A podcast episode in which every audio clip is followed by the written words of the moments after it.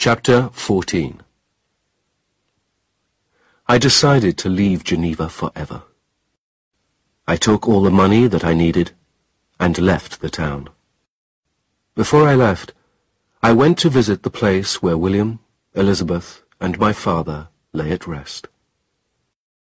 I stood there and promised them that I would stay alive until I had killed the monster. A loud, evil laugh rang out through the silent night. Then I heard the monster's voice. It pleases me that you have decided to live, because that is just what I want. I ran towards the voice, but I could not catch the monster. I saw him running away, but he ran faster than any man could go. Too fast for me to catch. But I followed him, and I have been following him since that day. I shall stay alive until I can catch him. He wants me to live as long as possible. He wants me to feel, day after day, the pain and misery that he has given me. He leaves messages to tell me where he is.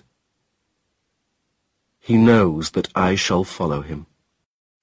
I am only happy when I am asleep. I dream that I am with my family, and Elizabeth and Henry. When I am awake, I look forward to my death, to the day when I shall be with them. In his last message, the monster told me that he was going north. He wanted to take me where the cold would hurt me and make me more miserable. I followed him to the cold lands of the north and bought dogs and a sledge. Until now, he has always left me further and further behind when I chased him. But the dogs were very fast, and I was getting closer and closer to him. Soon, he was only one day's journey in front of me. He was going towards the sea, and I hoped to catch him before he reached it. The chase over the ice continued for about three weeks.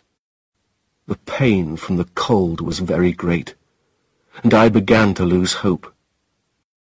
I thought I would never catch him. My dogs could not run much further, and one of them died.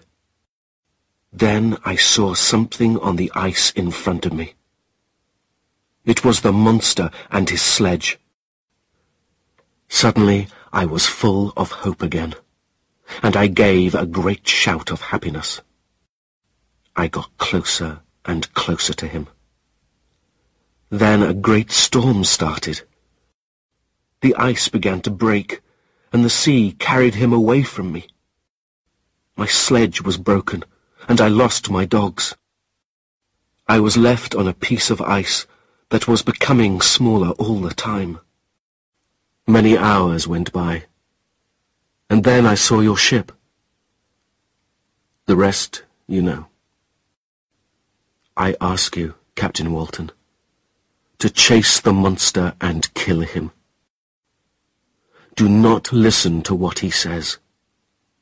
He knows how to argue, and perhaps you will feel sorry for him. But remember that he is evil. Remember the deaths of William, Justine, Henry Clerval, Elizabeth, my father, and remember me. Victor Frankenstein. There is no more for me to say, except to thank you, Captain Walton, for your help and kindness. Thank you also for listening to my story. I want you to tell the world that the monster is a danger to everyone. I know that I have only a few hours left to live but I can feel my loved ones near me, and I welcome death. Goodbye. This is the end of Victor Frankenstein's story.